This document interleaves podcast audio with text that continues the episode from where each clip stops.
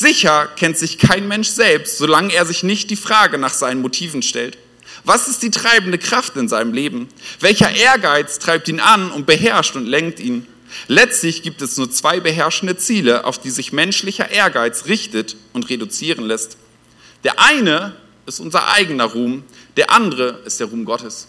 So, er sagt, hey, bei allem, was du tust, es gibt eigentlich nur zwei Motive in dir. Am Ende des Tages geht es um dich, um deinen Ruhm, dass du groß rauskommst, oder geht es um den Ruhm Gottes. Wenn wir in unserer Predigtreihe sind, im Philippa-Brief, dann wollen wir uns ja ein bisschen eingraben, tatsächlich mal nehmen, was, was steht da, das da rausziehen und rausarbeiten. Und wir springen heute in, den, in das dritte Kapitel vom Philippa-Brief. Und dort nimmt Paulus ein Bild von einem Läufer und macht daran einige Dinge klar, nämlich wie das Leben mit Christus eigentlich läuft. Und ich will dadurch so drei Etappen gehen, habe sie mal überschrieben mit an der Startlinie nach den ersten Kilometern oder so habe ich geschrieben und, und am Ende, so wenn es hart wird. Da will ich mal mit euch durchgehen. Wir starten mit Philippa 3 ab Vers 10. Ja, ich möchte Christus immer besser kennenlernen. Ich möchte die Kraft, mit der Gott ihn von den Toten auferweckt hat, an mir selbst erfahren. Und ich möchte an seinem Leiden teilhaben, sodass ich ihm bis in sein Sterben hinein ähnlich werde. Dann werde auch ich, das ist meine feste Hoffnung, unter denen sein, die von den Toten auferstehen. Dann Vers 12. Es ist also nicht etwa so, dass ich das alles schon erreicht hätte und schon am Ziel wäre, aber ich setze alles daran, ans Ziel zu kommen und von diesen Dingen Besitz zu ergreifen, nachdem Jesus Christus von mir Besitz ergriffen hat. So Paulus beschreibt, wie er eigentlich an den Start geht. Was ist die Grundbedingung dafür, an den Startblock zu gehen und zu sagen, ich will diesen Lauf laufen? Welches Ziel nimmt er eigentlich in den Blick? Um was geht es da? Und bei Paulus, wenn man das ein bisschen rausfiltert, kann man zwei Ziele identifizieren. Das eine ist Jesus immer besser kennenlernen. Keine große Überraschung für die meisten, hast du irgendwo schon mal gehört. Jesus besser kennenlernen, aber das meint nicht irgendwie wissenschaftlich noch mal mehr aus der Bibel rausgezogen zu haben, sondern wenn du eine Person kennst, dann kennst du ihre Eigenarten, dann weißt du, wie du mit ihr interagieren kannst, wie du mit ihr sprechen kannst, was die Wünsche sind, was die Vorlieben sind. Jemanden zu erkennen ist mehr als jemanden zu kennen. Und das schreibt Paulus, ich möchte diesen Christus erkennen. Und gleichzeitig macht er deutlich, das sind Etappenziele. Also irgendwie der Weg ist das Ziel. Es ist nicht irgendwie, ich habe ihn einmal kennengelernt, ich bin einmal ins Taufbecken gegangen, ich habe einmal mich entschieden, auf die Knie gegangen oder die Hand gehoben oder was auch immer, sondern es sind Etappenziele, Christus mehr und mehr kennenzulernen. Und sein zweites Ziel, was damit verbunden ist, dass er sagt, da ist eine feste Hoffnung in mir auf die Auferstehung nach den Toten, so wie Christus, der gestorben und auferstanden ist, das feiern wir an Ostern, so glaube ich daran, dass auch ich auferstehen werde. Auf dieses Ziel laufe ich hin, mein Lebensziel, dass eines Tages ich die Tür öffne, ich hindurchgehe und bei Christus sein werde. Darauf laufe ich hin. Aber welche Motivation, was ist in Paulus drin? So, jetzt kann ich ja sagen, ich stelle mich hin und will den Lauf laufen ich will Christus ähnlicher werden. Ich will irgendwann auferstehen, bei ihm sein. Aber, aber muss, ich, muss ich vorher genug trainiert haben? Wenn du so einen Marathon läufst, dann solltest du vorher trainiert haben. Ich würde es mir nicht raten, den zu laufen. Vielleicht sollte ich erst drei Jahre trainieren und mal gucken, ob ich dann 20 Kilometer schaffe. Guckt manchmal Leute an, denkt mal, mache ich jetzt eine Nebenbemerkung? Nein. Nein, auf, hm, egal, lassen wir das. Paulus macht aber deutlich an einer Stelle, wie es dazu gekommen ist. Er sagt im Vers 12, ich setze alles daran, ans Ziel zu kommen und von diesen Dingen Besitz zu ergreifen, also dieses Leben zu nehmen, zu ergreifen, Christus kennenzulernen, nachdem Jesus Christus von mir Besitz ergriffen hat. Der gibt seinen ersten Punkt, nicht er ergreift Besitz von Christus, nicht er ergreift es für sich, sondern Christus hat von ihm Besitz ergriffen. Ich hatte so diesen Gedanken von einer Zange, so alle Handwerker unter uns, die kennen das, es gibt so eine Zange irgendwo unten im Keller in der Werkzeugkiste und wenn irgendwo der Schlauch abgeht, dann brauchst du die, dann schnappst du dir die Zange, du ergreifst sie, um damit etwas anderes zu ergreifen. Und das ist das, was Paulus meint. Ich bin ergriffen worden, Christus hat mich in die Hand genommen, um damit etwas anderes zu ergreifen. Paulus, der früher Saulus hieß, der eine oder andere mag die Geschichte kennen, war eigentlich der absolute Christenverfolger. Das war derjenige, der die ins Gefängnis geworfen hat, hat foltern lassen, in die Arenen hat werfen lassen, der die verfolgt hat bis aufs Letzte. Und dann begegnet ihm Gott, er fällt vom Pferd, irgendwie, weil er geblendet wird und hat eine Gottesbegegnung. Und aus Saulus wird Paulus. Und er geht weiter, seine Augen sind blind. Er kommt nach Damaskus und dort ist ein Mann, den Gott vorbeauftragt hat, diesem Paulus zu begegnen, ihn zu lehren, ihn auf Christus hinzuweisen. Und da heißt in Apostelgeschichte 9,15, doch der Herr erwiderte, geh und tu, was ich sage. Saulus ist mein auserwähltes Werkzeug. Er soll meine Botschaft den Völkern und Königen bringen und auch dem Volk Israel. So Gott möchte mich ergreifen, um etwas anderes zu ergreifen. Aber als allererstes ist es nicht, ich muss etwas aus mir heraus tun, sondern Gott ergreift mich. Gott möchte dich ergreifen.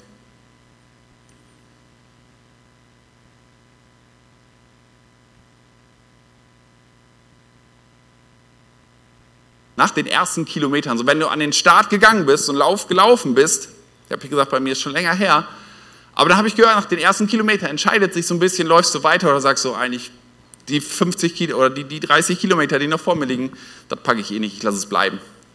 So nach den ersten Kilometern stellt sich die Frage nach der Ausdauer, habe ich im Vorfeld genug trainiert, ist die Zielstrebigkeit da oder verliere ich das Ziel aus dem Blick? Philippa 3, ab Vers 13 schreibt Paulus an die Philippa, Geschwister, ich bilde mir nicht ein, das Ziel schon erreicht zu haben. Eins aber tue ich, ich lasse das, was hinter mir liegt, bewusst zurück, konzentriere mich auf das, was vor mir liegt. Ich laufe mit ganzer Kraft dem Ziel entgegen, um den Siegespreis zu bekommen, den Preis, der in der Teilhabe an der himmlischen Welt besteht, zu der uns Gott durch Jesus Christus berufen hat.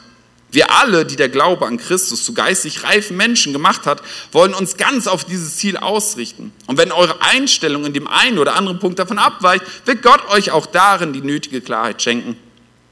Doch von dem, was wir bereits erreicht haben, wollen wir uns auf keinen Fall wieder abbringen lassen. Paulus betont seine Zielstrebigkeit also ich werde mich nicht davon abbringen lassen. Egal was passiert in meinem Leben, egal welche Dinge auf mich einwirken, ich werde mich von diesem Ziel, auf das ich zulaufe, nicht abbringen lassen. Was auch immer hinter mir gewesen ist, was auch immer passiert ist, ich kehre nicht um, ich gebe nicht auf. Was meint Paulus denn damit, habe ich gesagt, wenn er sagt, ich, das, was hinter mir liegt, das lasse ich einfach da.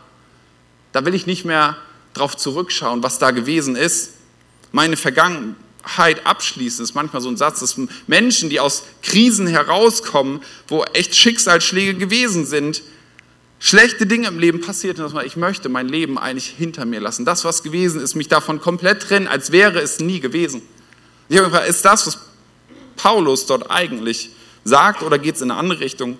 Wenn ich dann aber in die Bibel reinschaue, dann finde ich zwei Pole. Nur mal beispielhaft Jesaja ein paar Verse. Jesaja 43, da heißt es: Denkt nicht an das Frühere und auf das Vergangene, achtet nicht. Siehe, ich wirke Neues, jetzt spross es auf, erkennt ihr es nicht? Ja, ich lege durch, ja, ich lege durch die Wüste einen Wegströme durch die Einöde. Denkt nicht an das Frühere. Ah, abschalten, alles was gewesen ist, interessiert mich nicht mehr, lasse ich los und ich rede auch nie wieder über die Vergangenheit. Und dann liest du aber ein paar Verse weiter, Jesaja 46, Vers 9, da heißt es, gedenkt des Früheren von der Urzeit her, dass ich Gott bin. Ja, was jetzt? Vergessen oder gedenken? Ja, beides. Also Paulus meint nicht von alles, was gewesen ist, spielt keine Rolle mehr in deinem Leben. Lass uns einfach nicht drüber reden. Lass uns vergessen, als wäre nichts gewesen. Das meint er nicht. Es gibt keine Zukunft ohne unsere Herkunft. Natürlich spielt unsere Biografie, unsere Wurzeln haben Einfluss auf unser Leben. Die Frage ist, ist es das Bestimmende in unserem Leben? So diejenigen, die heute ins Taufbecken steigen, da ist etwas, was davor gewesen ist. Hat das eine Auswirkung auf unser Leben? Ja, selbstverständlich. Aber ist es das Entscheidende? Ist es das, was mein Leben zukünftig prägt? Oder ist es das Ziel, was mich zieht? Meine Zielstrebigkeit kommt nie aus der Vergangenheit, sondern von dem Zielpunkt, auf den ich zulaufe. Der innere Kompass, den ich in mir habe, worauf ich zulaufe. Manchmal triffst du Menschen und du hast das Gefühl, ihre Vergangenheit ist wie ein Gummiband. Es zieht sie immer wieder zurück. Sie laufen irgendwo hin, aber die Vergangenheit zieht sie zurück an die alten Punkte. Ob es irgendwelche Gewohnheiten sind, ob es alte Geschichten sind, ob es tiefe Verletzungen sind. Und das, was Paulus meint, ist, lass die Dinge los, lass sie nicht entscheiden über deine Zukunft. Natürlich ist es Geschichte, die zu, zu dir gehört. Narben, die seelisch da sein mögen, die sind da. Die Frage ist, eitern sie noch weiter oder sind sie gesund geworden? Da ist eine Geschichte, aber sie bestimmt nicht mehr das Zukünftige.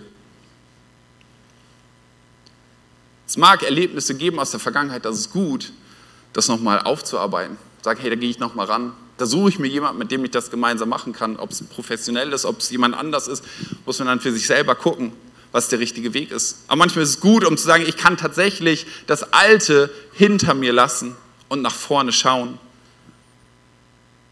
Das ist ein bisschen wie beim Autofahren. Der Rückspiegel ist extrem wichtig, oder? Wenn du auf der Autobahn fährst, alles fahren eigentlich alle in die eine Richtung, aber ich möchte auf den Rückspiegel nicht verzichten. Weil ab und zu der Blick da rein mir deutlich macht, oh, da rast gerade ein LKW auf mich zu oder da überholt mich gerade einer. Aber der Hauptfokus sollte doch liegen, dass ich nach vorne schaue und nicht in den Rückspiegel. Stimmt das? Jemand schon mal in der Fahrschule? Nein. Und das Dritte, was wir bei Paulus sehen, was er dort schreibt, auch bezogen auf diesen Lauf, ist, dass du irgendwann merkst, irgendwann könnte es auch schmerzlich werden. So, ich bin noch nie einen Marathon gelaufen, aber man sagt so, ab Kilometer 30 musst du anfangen zu beißen. Da musst du über den Schmerz hinweggehen, der in deinen Beinen ist oder woran man das Schmerzen spürt. Du musst darüber, oder? Leander? Das kommt früher. Okay, also es ist eigentlich Marathon, sollte man nicht laufen. Ne? Es ist Schmerz, da durchzugehen. In Vers 17 bis 20, die wir gleich lesen, stellt Paulus zwei grundsätzlich verschiedene Läufer uns vor Augen oder den, den Philippern. Und er sagt, da gibt es welche, die kannst du daran erkennen, die sind bereit, einen Preis zu bezahlen, um am Ende zu gewinnen, um am Ziel anzukommen. Und es gibt andere, denen geht es eigentlich nur um ihr eigenes Wohl. Paulus nennt die eine Kategorie die Feinde des Kreuzes und die anderen die Bürger des Himmels. Lass mal lesen, Philippa 3 ab Vers 17. Da heißt es, folgt alle meinem Beispiel, Geschwister, und richtet euch auch an denen aus, deren Leben dem Vorbild entspricht, das ihr an uns habt. Viele leben nämlich ganz anders. Ich habe euch schon oft vor ihnen gewarnt und auch jetzt kann ich nur unter Tränen von ihnen reden. Sie sind Feinde des Kreuzes Christi und sie enden im Verderben. Ihr Gott sind ihre eigenen Begierden und sie sind stolz auf Dinge, für die sie sich eigentlich schämen müssten. Das Einzige, was sie interessiert, ist diese irdische Welt. Wir dagegen sind Bürger des Himmels und vom Himmel her erwarten wir auch unseren Retter, Jesus Christus, den Herrn. Letzten Sonntag habe ich ein bisschen erzählt, welche besondere Verbindung Paulus zu dieser Gemeinde in Philippi hat. Die Menschen, die er kennt persönlich, mit denen er Geschichte hat, wie wertvoll sie sind. Und trotzdem gibt es dort auch Spannungen so Dinge, wo er, das ist ja eigentlich ein Brief der Freude, ganz viel Positives und trotzdem steckt an dieser Stelle eine Warnung drin, wo er sagt, hey, da ist eine Spannung. Er spricht von den Feinden des Kreuzes. Er sagt, richtet euch nicht danach aus, lasst sie nicht den Einfluss auf euer Leben haben. Aber er tut das nicht mit erhobenem Zeigefinger, sondern er tut das unter Tränen. Und daran siehst du wieder, wie sehr er die eigentlich liebt. Wie sehr er sich wünscht, dass Menschen wieder Bürger des Himmels werden, statt Feinde des Kreuzes. Und ich habe mich gefragt, was ist denn eigentlich mit diesen Feinden gemeint? Weil er schreibt ja an eine Gemeinde. Und er schreibt über Feinde des Kreuzes. Dann, glaube ich, wird er nicht gemeint haben, weil er schreibt nicht, es sind Feinde Jesu. Er schreibt auch nicht, es sind Feinde der Erlösung. Er schreibt auch nicht, es sind Feinde wovon auch immer, sondern er schreibt ganz genau, es sind Feinde des Kreuzes. So, wofür steht das Kreuz? Er steht für Vergebung, es steht für Freundschaft mit Gott, es steht für Erlösung. Aber wofür steht das Kreuz noch? Es steht für Jüngerschaft, es steht auch dafür, Nachteile in Kauf zu nehmen aufgrund meiner Nachfolge. In Matthäus 10 sagt Jesus zu seinen Jüngern, wer nicht sein Kreuz auf sich nimmt und mir nachfolgt, ist es nicht wert, mein Jünger zu sein. Da benutzt er das selber, dieses Wort von Kreuz. Wer, wer sein Kreuz auf sich nimmt, Wer sein Leben erhalten will, wird es verlieren. Wer aber sein Leben um meinetwillen verliert, wird es finden. Paulus schreibt hier, dieses Ziel zu verfolgen, diesem Christus nachzufolgen, dieses Leben in Ewigkeit, es wird dich einen Preis kosten. Es ist nicht umsonst, sondern es kostet dich dein ganzes Leben. Es ist ein Herrschaftswechsel, der da passiert. Es ist nicht einfach happy clappy. Ja, Jesus verspricht ein Leben in Fülle, definitiv. Aber Jesus sagt auch, überschlag den Preis. Nachfolge wird dich etwas kosten. Nachfolge wird dein ganzes Leben dich etwas kosten, weil das, was passiert, ist folgendes. Du steckst im Sumpf des Lebens drin und sagst, ich bin getrennt von Gott. Jesus Christus kommt und reicht dir die Hand. Reicht die Hand und ich bin dein Freund. Ich ziehe dich aus diesem Schlamassel raus. Das ist die offene Hand, die du ergreifen kannst. Das ist das Angebot, was wir immer wieder aussprechen, was für dich gilt heute und was die beste Entscheidung deines Lebens ist. Ja, aber was auch stimmt, ist, wenn Jesus dich rausgezogen hat aus dem Schlamassel, dann gibt es noch die andere Seite der Hand. Und das ist die Hand eines Königs, die man, wenn du zu einem König gehen würdest, habe ich auch noch nie gemacht, aber habe ich schon mal gesehen, dann kniest du dich vor dem nieder und dann küsst du diese Hand. Kennen wir aus irgendwelchen Ritterfilmen. Diese Hand von Jesus Christus ist beides. Es ist erst dein Erlöser, aber er ist auch der Herr. Es geht um einen Herrschaftswechsel. Ich gebe mein Leben, gebe ich auf und jemand anders wird Herr. Jemand anders wird auf einmal zum Regisseur meines Lebens. Und davon spricht Paulus, er sagt, hey, da gibt es Feinde des Kreuzes, die nicht davon sprechen, sondern wo sie davon reden, dass in einer anderen Übersetzung heißt es, dass ihr Gott ihr Bauch ist, ihr eigenes Wohlergehen. So, da ist nicht die Zielsetzung, Christus nachzufolgen und das in Kauf zu nehmen, was es heißt, Pre den Preis zu bezahlen. Da, wo es bei Kilometer 20, haben wir gerade gelernt, auch schmerzhaft sein kann, sondern es geht nur darum, um mein eigenes Wohlergehen. Da ist Jesus das i-Tüpfelchen, die, die Eintrittskarte zum Himmel, dieses, es macht das noch ein bisschen besser, ist ja auch nett, so ein paar religiöse Gefühle. Er sagt, nee, nee, Leute, passt auf, lasst euch nicht von den Feinden des Kreuzes, die das, die wollen Christus vom Kreuz trennen. Lasst euch da nicht drauf ein, da passt auf. Jesus selbst warnt seine Jünger vor, vor einem solchen Lebensstil, wo er sagt, hey, pass auf, dass nicht euer Bauch, euer Gott wird, nicht euer, nicht euer Wohlergehen das einzige Ziel ist, auf das hier gerichtet. Hauptsache, ich hab's gut in meinen 80 Jahren. In Lukas 12 sagt Jesus zu seinen Jüngern, nehmt euch in Acht, hütet euch vor aller Habgier, denn das Leben eines Menschen hängt nicht von seinem Wohlstand ab. Das bezogen tatsächlich auf dieses ganze Wohlstandsding, aber das kannst du ja sehr weit ausweiten. Da geht es nicht nur darum, wie groß dein Bankkonto ist, sondern um, es geht um mich, mein Wohlergehen, dass das, genau, dass Jesus, hey, hütet euch davor. Und dann stellt, macht Jesus noch ein Gleichnis hinterher, um seinen Jüngern das zu erklären.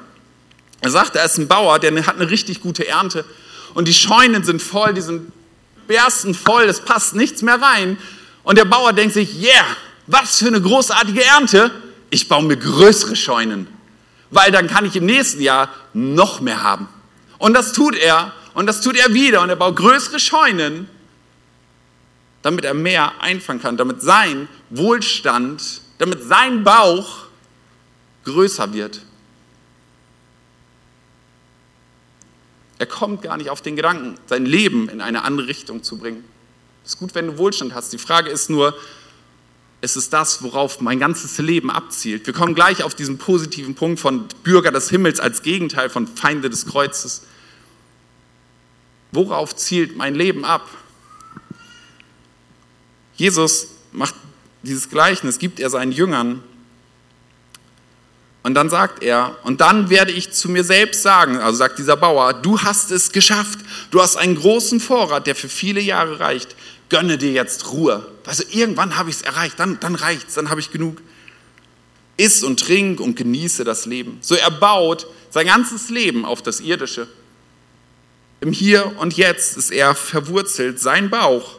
So er hat nicht den Zielpunkt Ewigkeit. Und Jesus beendet das Gleichnis damit, dass Gott zu diesen Bauern sagt, du törichter Mensch, noch in dieser Nacht wird dein Leben von dir zurückgefordert werden. Wem wird dann das gehören, was du angehäuft hast. Und wir alle wissen darum, wir alle sind so intelligent, dass wir wissen, die Sterberate liegt bei 100 Prozent. Und wir alle wissen, wie heißt es, das letzte Hemd hat keine Taschen. Du kannst nichts mitnehmen, danach ist vorbei. Genau, wenn ich die Perspektive habe, dass diese 80 Jahre alles waren, dann ist dann alles vorbei. Und dann ist auch verständlich zu sagen, ich muss hier alles rausholen. Ich muss meinen Wohlstand mehren. Warum sollte ich Dinge in Kauf nehmen, wenn ich Christus nachfolge? Warum sollte ich mein Kreuz auf mich nehmen? Aber wenn ich die Perspektive auf ein darüber hinaus habe, verändert sich all das. Paulus sagt, die Feinde des Kreuzes, worauf laufen sie eigentlich zu? Sie enden im Verderben. Sie haben sich gegen eine Herrschaft Gottes in ihrem Leben entschieden.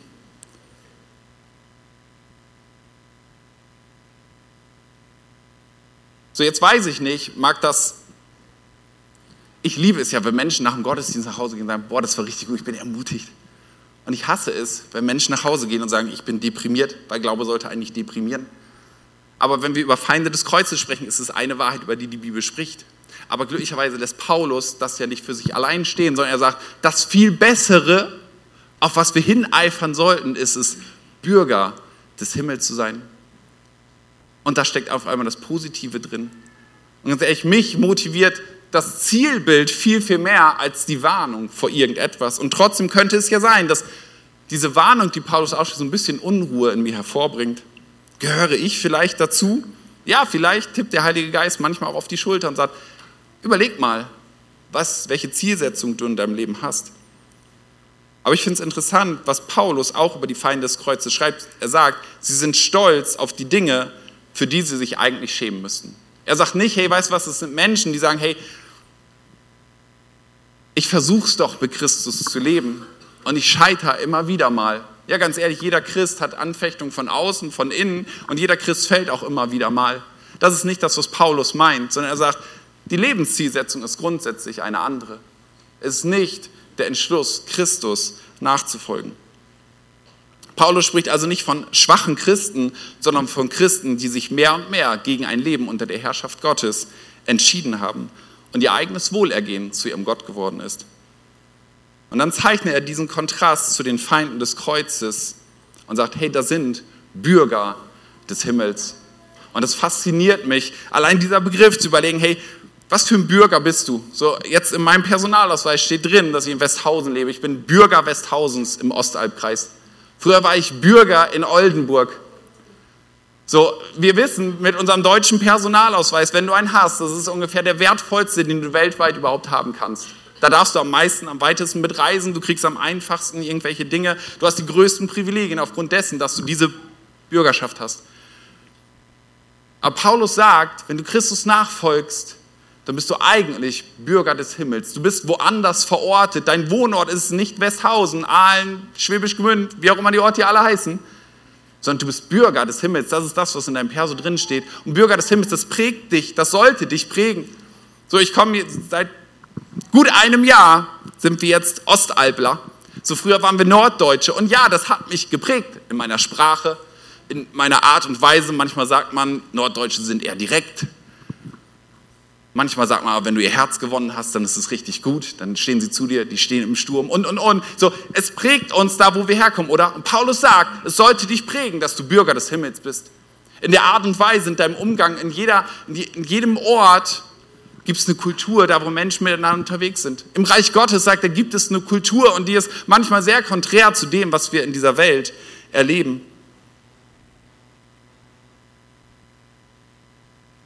Was zeichnet denn eigentlich ein Bürger des Himmels aus? In 1. Petrus 2, Vers 11 heißt es, liebe Freunde, ihr seid nur Gäste und Fremde in dieser Welt. Ich bin auf dieser Welt nur auf einer Durchreise, in einer Zwischenstation. So, ich lebe auf dieser Welt, ich bin hier integriert und ich agiere mit den Menschen, aber verortet bin ich woanders. Da bin ich nur auf Durchreise. Es ist nicht meine Heimat, es ist nicht mein Zufluchts- und mein Rückzugsort, der, ist woanders und nicht der Ort, wo ich ewig bleiben werde. Ich bin für etwas anderes bestimmt. Mein Lieblingsbild ist das folgende von zwei Campern. Der eine oder andere hat das schon mal gesehen, weil ich das in einer anderen Predigt mal hatte. Aber es drückt für mich genau das aus, was ein Himmelsbürger ist. Beide tun eigentlich das Gleiche, oder? Beide sind irgendwo auf dem Campingplatz unterwegs. Beide werden abends essen, morgens essen. Beide machen vielleicht auch ein Lagerfeuer. Aber der eine hat es ausgerichtet auf alles hier ich muss mir einrichten, ich muss mein Gartenzwerg hier noch hinstellen und ich brauche elektrische Leitungen dafür und Hauptsache ich habe ein Sonnenverdeck und das ist jeden Monat ordentlich frisch gestrichen. Ich bin eingerichtet hier und jetzt. Hier muss es perfekt für mich sein.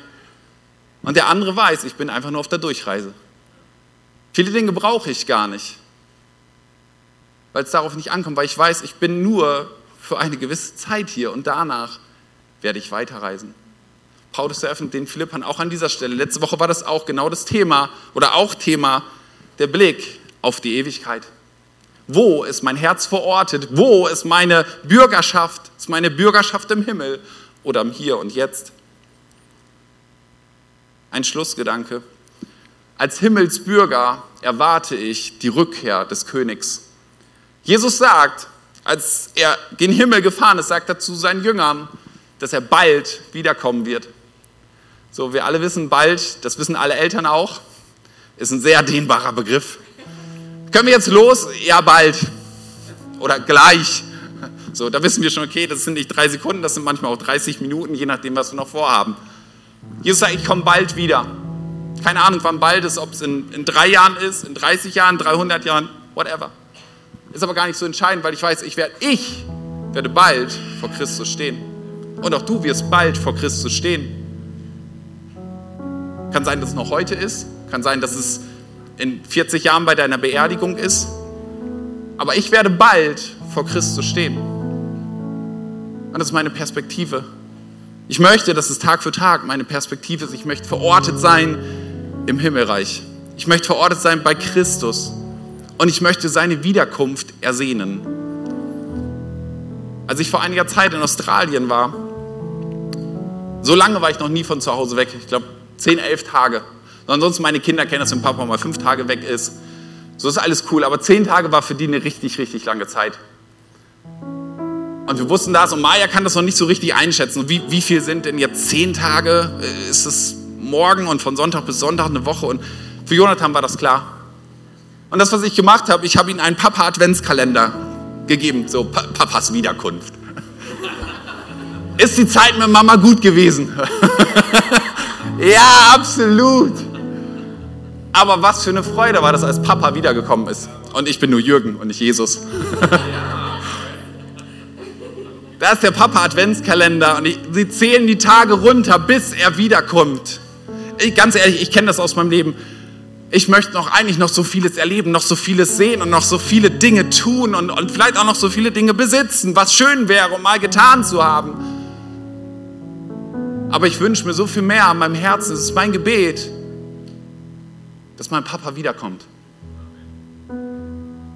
dass ich die Tage runterzähle, auch wenn ich nicht weiß, wann sie sind. Ich bin nicht lebensmüde, ich liebe das Leben hier auf Erden, aber ich weiß, es gibt einen danach. Und in all den Entscheidungen meines Lebens hoffe ich, dass mich das prägt. Papa kommt bald wieder. Jesus kommt bald wieder.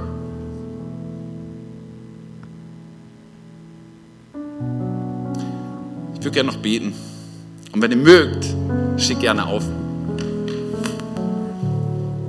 Und ich möchte dich fragen, ich weiß, wir haben noch Taufe, wir haben noch Taufzeugnisse, und, aber ich möchte den Moment nicht verpassen. Ich möchte fragen, ob jemand hier ist und sagt, ich will mein Leben in dieser Ewigkeit verankern.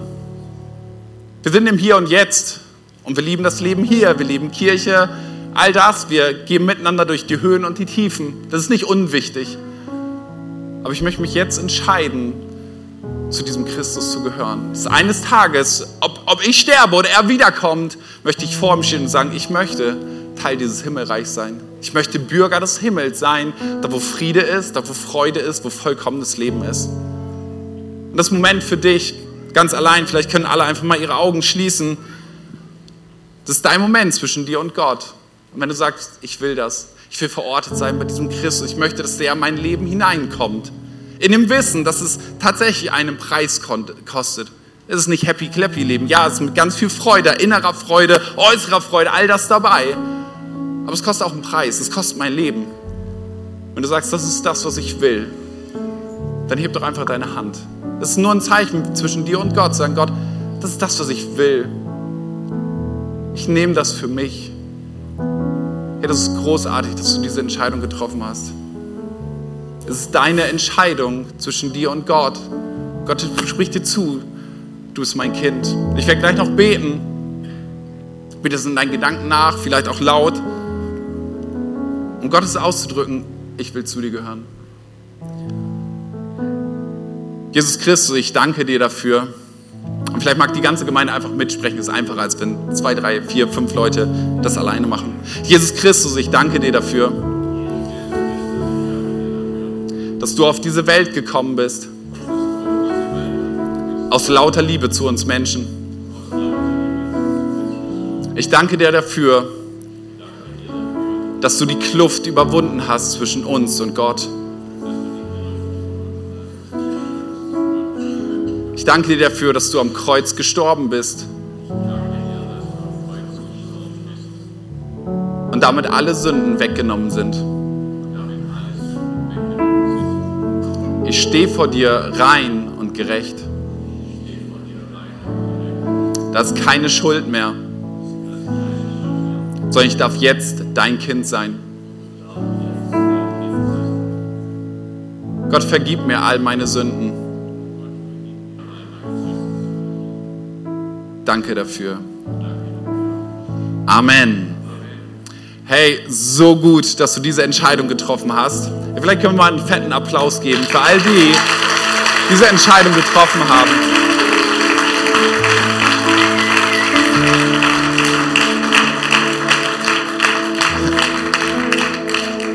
So, lass diesen Moment auch nicht vorbeigehen. Füll nachher gern draußen eine Kontaktkarte auf. Schreib das da drauf, dass nochmal jemand mit dir spricht. Oder vielleicht hat dich auch jemand mitgebracht. Sprich mit dem nochmal drüber. Lass es nicht versinken, versickern, sondern diesen Moment nicht zu konservieren, aber es als Startpunkt zu nehmen mit deinem Leben für Christus. So, lass uns nochmal in einen Song reingehen und dann gehen wir zur Taufe.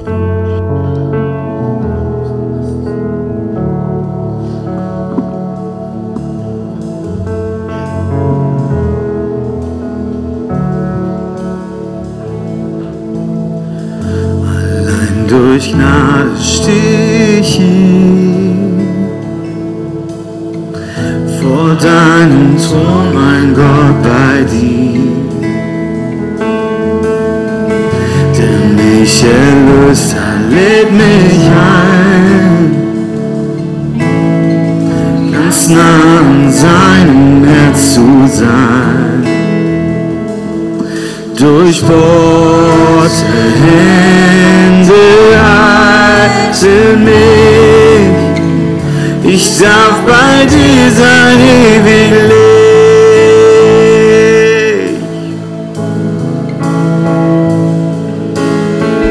Wenn ich mein Herz erneut verdammt und Satan flößt mir Zweifel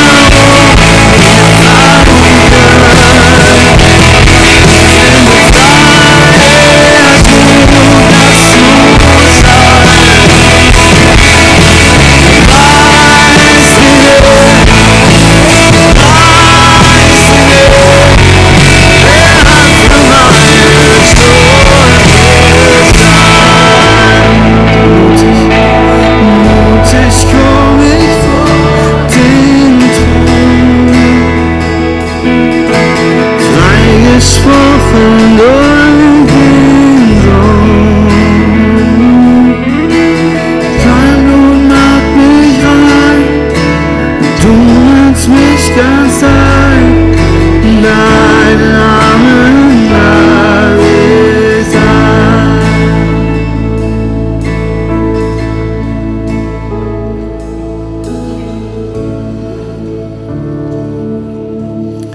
Gerne nochmal Platz. Und jetzt kommt eins meiner Highlights auf jeden Fall, nämlich ein bisschen in das Leben von Menschen reinzuhören, warum sie sich taufen lassen. Würde ich einmal Arthur, Nicole und Amanda nach vorne bitten, unsere Täuflinge heute.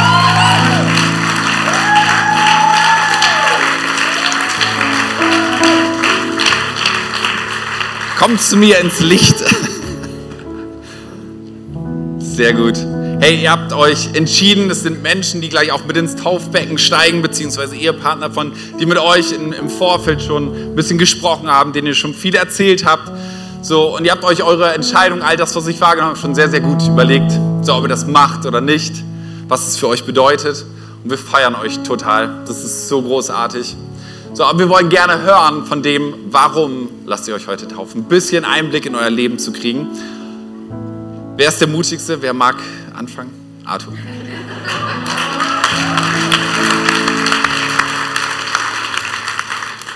Liebe Gemeinde, ich möchte mich kurz vorstellen, ich bin hier neu, bin 53 Jahre alt, Vater von zwei Kindern, Opa von zwei El äh, Enkelkindern. Bin 1969 in Nordkasachstan im kleinen Dorf ge geboren in einer gläubigen Familie. Äh, zehn Jahre später hat mein Vater gesagt, ja, meine Kinder brauchen mehr, mehr Gemeinde, mehr Schule, mehr Ausbildung, dass sie mir umzogen nach Kirgisistan. In Kirgisistan gab es auch eine Gemeinde Gottes. Da habe ich mich mit 13 Jahren bekehrt und ja, Bibelstunde, Andacht, Singstunde, das war mir nicht fremd. Später, 1987, wurde ich, zum russischen Militär einberufen und das hat mich absolut verändert. Ich bin in die Welt gegangen. Seit da hat mich alles nur noch in der Welt interessiert. Ja, später Heirat, Kinder, alles gut, 91 Umzug nach Deutschland und wieder neue Situation, Sprachkenntnisse, Eingliederung, Integration. Das hat alles Schwierigkeiten gemacht und natürlich auch überhaupt keine Zeit für Glaube oder Gott sich zu nehmen. Ja, und so ging es weiter. Und irgendwann ging es gar nicht mehr. Nicht nach vorne, nicht nach hinten. Stopp. Es ging nicht, körperlich, nicht geistlich, gar nicht. Und da bin ich auf die Knie und habe die Umkehrung gemacht, Buße gemacht, wie Jesus auch gesagt hat, verlasse alles und folge mir.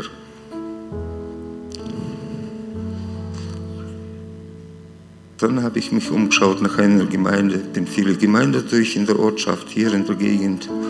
Und irgendwie bin ich hier im Gospelhaus geblieben. Und auch sofort ist mir auch der Wunsch war da, sich taufen zu lassen. Und im Rahmen der Taufvorbereitung Apostelgeschichte 8, Vers 34, 38, den möchte ich vorlesen.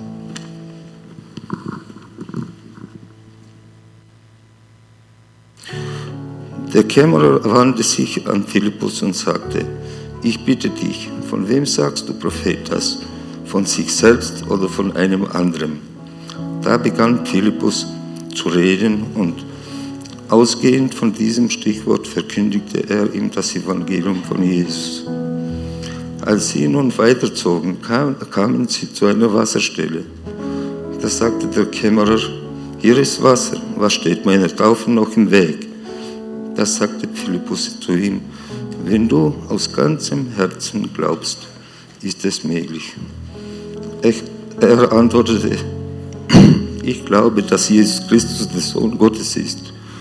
Er ließ den Wagen halten und beide, Philippus und der Kämmerer, steigen in das Wasser hinab und er taufte ihn. Und ich, Arthur, glaube auch, dass Jesus Christus der Sohn Gottes ist. Er ist mein Retter, mein Heiland Und deshalb lasse mich heute hier taufen.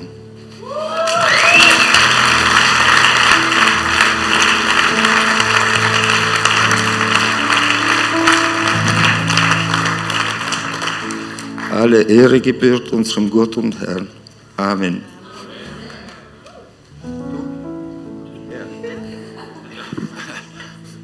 Komm, Amanda, mach weiter. Also, äh, guten Morgen. Äh, vielen Dank für die Gelegenheit, meine so Story zu erzählen. Und oh Gott, ich bin nervös. Ich brauche ein bisschen Bewegung. Ähm, ähm, ja, also für mich fing also dieses ähm, Journey, ich werde noch ein bisschen Englisch da reinschmeißen, weil ja, Deutsch, ja, schön. Ähm, ich bin also, wo ich sechs oder sechs war, habe ich meine Familie verloren, also meine Mutter und die schöne Familie ging halt kaputt, die ich gekannt habe, Mama, Papa, so alles war durcheinander. Und ich bin dann, Gott sei Dank, bei meiner Oma gelandet und ähm, da war ich halt mit anderen, so elf, zwölf Cousinen. Es war wie Internatsschule, aber das war unser Zuhause. Ähm, jeden Sonntag, also müsste jeder Duschen schon anziehen und in die Kirche. Egal was für Sendung wir vorhatten zum Schauen sonntags, weil jeder wusste, dass äh, Wrestling kommt, WWE Superstar am Sonntag. Und Oma hat das nicht verstanden. Also jeder muss zu Jesus, jeder muss zu Gott und da dachte ich mir, okay, fein. Wo ähm, zum Ende, also am Ende des Gottesdienstes sind wir alle vor der Tür gewesen. Amen hieß für mich und meine Cousinen, ciao. Wir sind dann schnell nach Hause gegangen, um ein bisschen was von Wrestling zu schauen. Das war dann, das ging wirklich, bis ich dann 60, äh 60, 16 bin, war, weil ich bin auch mit so 14 im Internatsschule gegangen. Ja, welche Überraschung. Es war eine kirchliche Internatsschule. Überall war Gott da. Und ähm, damals habe ich das nicht so gesehen, dachte, ach, okay, wieder. Und dann ähm, mit 20 war ich dann, äh, bin ich nach Südafrika umgezogen für Juni. Freiheit, yay! Ich muss nicht mehr so jeden Sonntag, wie das Oma wollte, in die Kirche gehen. Dachte ich mir so. Und dann, da kamen so Schwierigkeiten. Oh, da war ich alleine. Dachte ich mir, ich habe diesen Schutz von Oma nicht mehr gehabt. Ich konnte nicht zu Oma gehen und sagen, hey, das habe ich nicht, das brauche ich.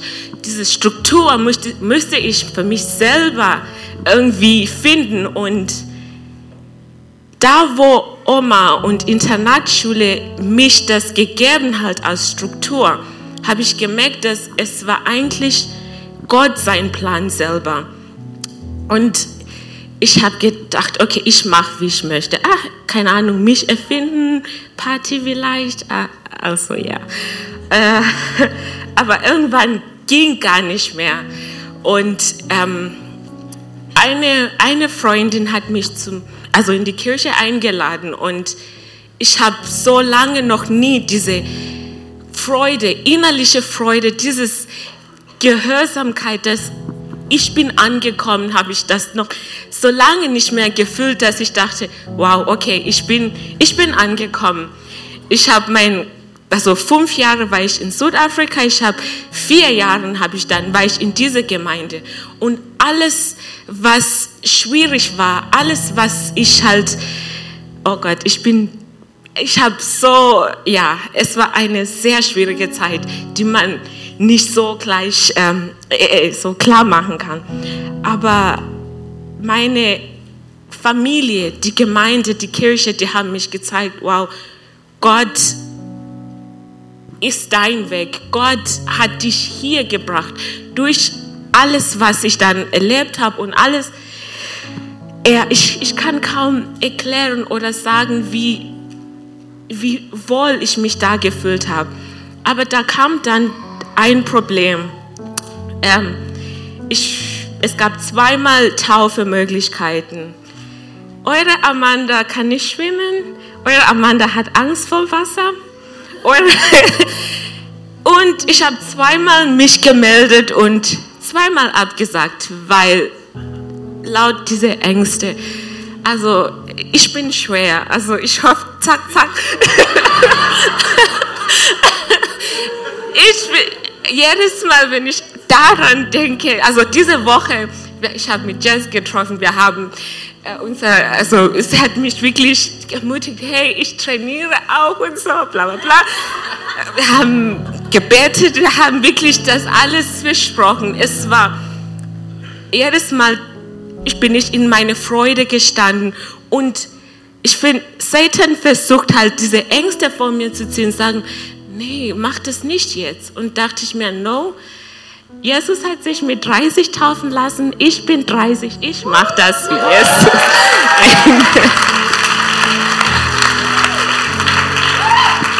Mega!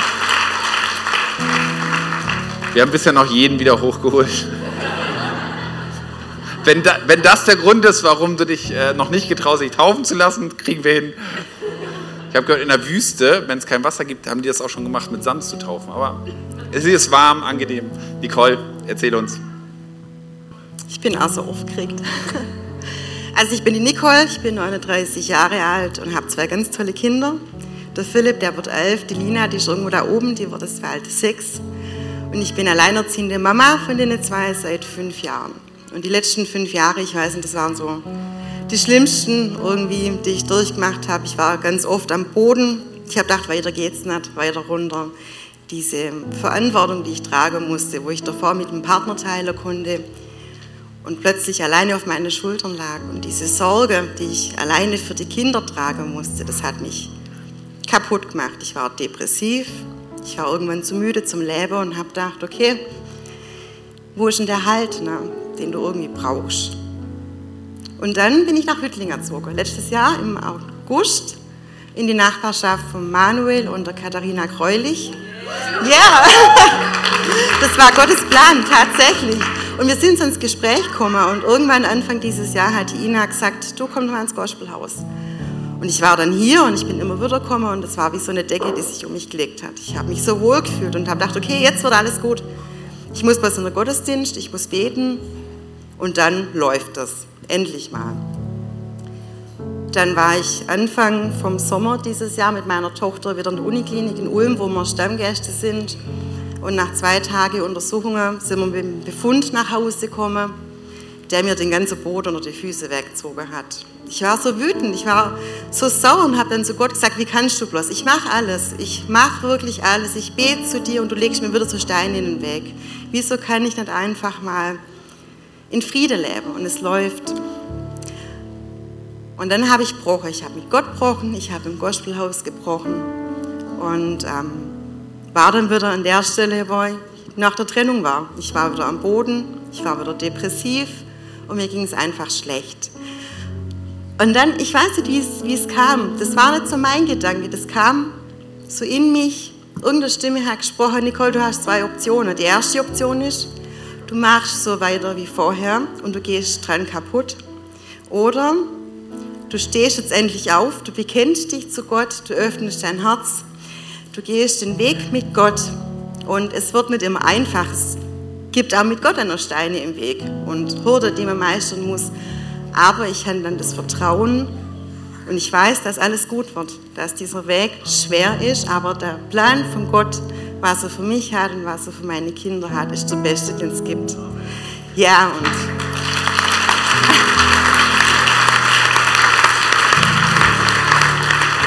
Und ich habe immer mehr darüber nachgedacht, über das, was da plötzlich in mir war, über diese Stimme. Und je öfter ich darüber nachgedacht habe und je mehr das in mir gekeimt ist, umso zufriedener war ich. Und ich habe einen Friede in mir gefühlt, den hatte ich noch nie so glücklich und ausgeglichen. Ich war einfach glücklich. Und dann wusste ich, das ist der richtige Weg und den muss ich gehen. Und ich möchte mein altes Leben hinter mir lassen. Ich möchte ein neues Leben beginnen mit Gott, mit der Gemeinde. Und dann wird alles gut. Ja.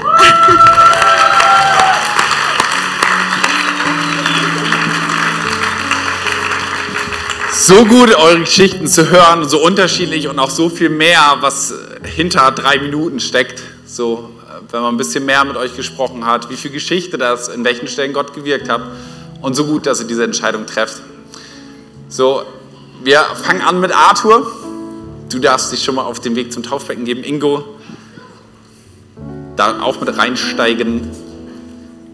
Genau, ihr dürft euch nochmal hinsetzen. Danach wäre Nicole dran und dann Amanda, so dass man innerlich vorbereitet ist.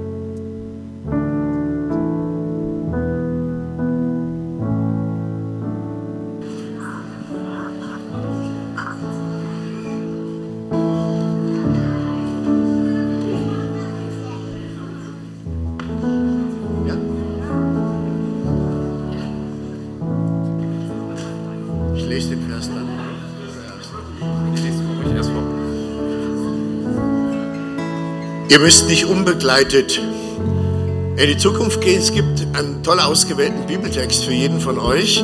Arthur, ich denke, unser Pastor hat ihn ausgesucht für dich, Epheser 4.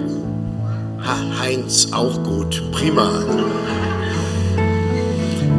Wo ist der Heinz? Heinz, lasst uns aber wahrhaftig sein in der Liebe und wachsen in allen Stücken zu dem hin, der das Haupt ist. Christus. Das wünschen wir dir, Arthur. Ja.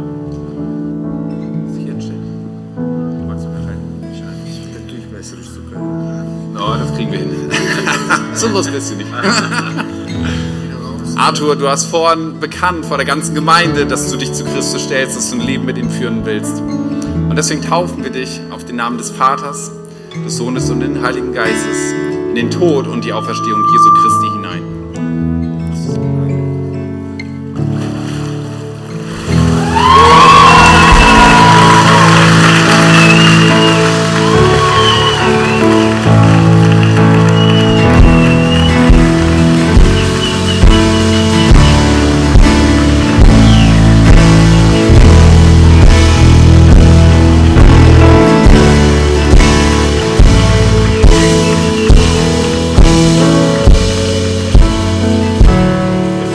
Vater, wir danken dir dafür, dass Arthur sich entschieden hat, dir nachzufolgen. Wir danken dir dafür, dass es ein kleiner Meilenstein ist, vielleicht auch ein großer Meilenstein, aber das Leben mit dir darauf folgen wird.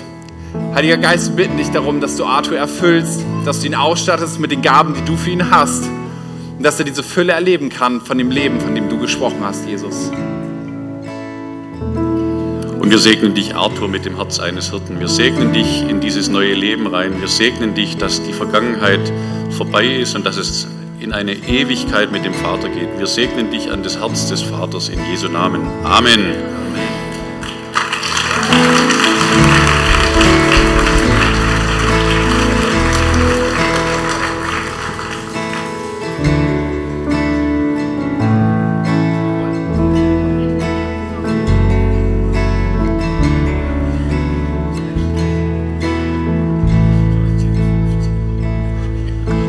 Nicole, für dich gibt es auch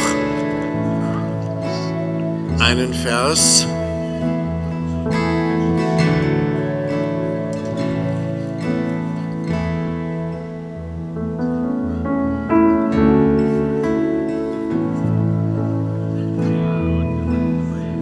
Ja, der Sohn steht hier ganz nah bei seiner Mama und beobachtet, was passiert. Das finde ich super.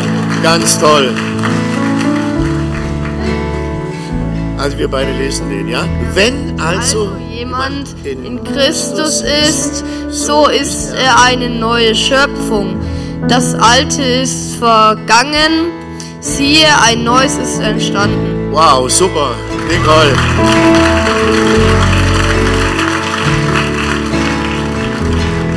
Nicole, du hast vor der ganzen Gemeinde bezeugt, dass du Jesus Christus nachfolgen willst, dass es deine freie Entscheidung war und gesagt, ich will ein Leben mit Jesus führen. So auf dieses Bekenntnis hin taufen wir dich auf den Namen des Vaters, des Sohnes und des Heiligen Geistes in den Tod und in die Auferstehung Jesu Christi hinein.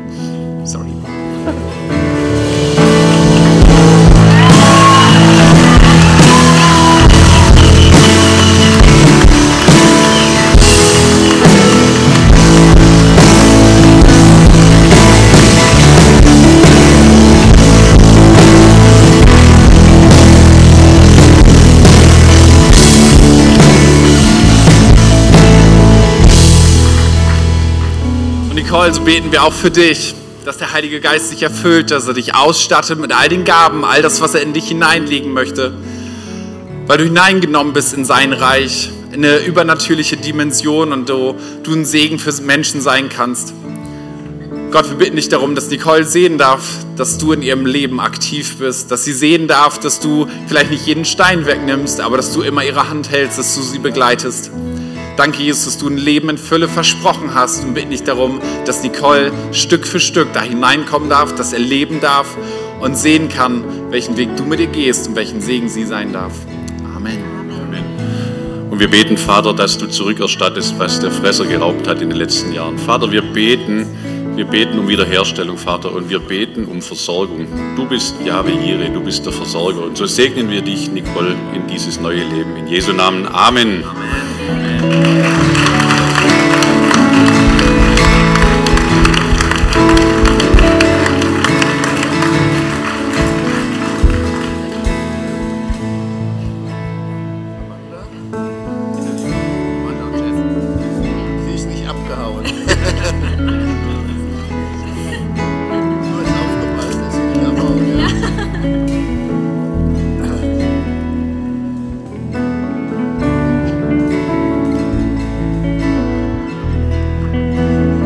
So, das Schöne ist, Amanda ist nicht geflüchtet, sondern sie packt es heute. Super. Amanda, für dich ein Bibeltext. Ich habe dich schon gekannt, ehe dich, ich, ehe dich, dich im Mutterleib bildete. Und ehe du geboren wurdest, habe ich dich erwählt, um mir allein zu dienen. Du sollst ein Prophet sein, der den Völkern meine Botschaft verkündet. Fantastischer Vers. Amanda, du hast vor der ganzen Gemeinde bekannt, dass es deine Entscheidung ist, Jesus Christus nachzufolgen und das mit dieser Taufe festzumachen, zu sagen, ich gehöre zu Jesus Christus in aller Öffentlichkeit, in die sichtbare und unsichtbare Welt hinein. So, Amanda, wir taufen dich auf den Namen des Vaters, des Sohnes und des Heiligen Geistes in den Tod und die Auferstehung Jesu Christi hinein.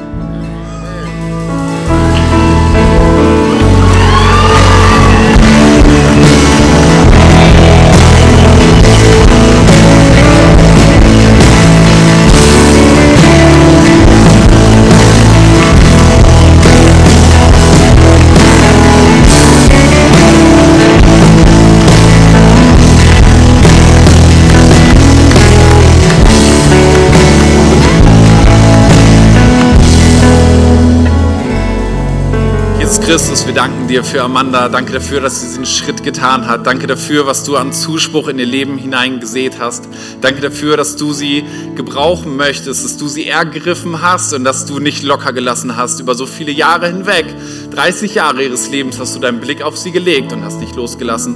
Jesus, danke für diese Entscheidung, die wir gemeinsam feiern dürfen. Und Jesus, wir bitten dich darum, dass du deinen Geist in Amanda ausschüttest, dass sie erfüllt wird davon, dass Gaben freigesetzt werden. Jesus, so wie wir das gerade gehört haben, Gaben der Prophetie, möchten wir über dein Leben aussprechen und dass du in das Leben von Menschen Leben hineinsprechen kannst, prophetische Worte. Heiliger Geist, wir bitten dich darum, dass du Amanda jetzt erfüllst. Danke, Jesus, dass du Amanda mit offenen Armen empfängst und dass sie jetzt auch eine geistliche Familie hat, wo sie ankommen kann, wo sie wachsen kann. Und auch wir wollen sie mit offenen Armen empfangen und danken dir einfach für eine weitere Schwester am Herrn.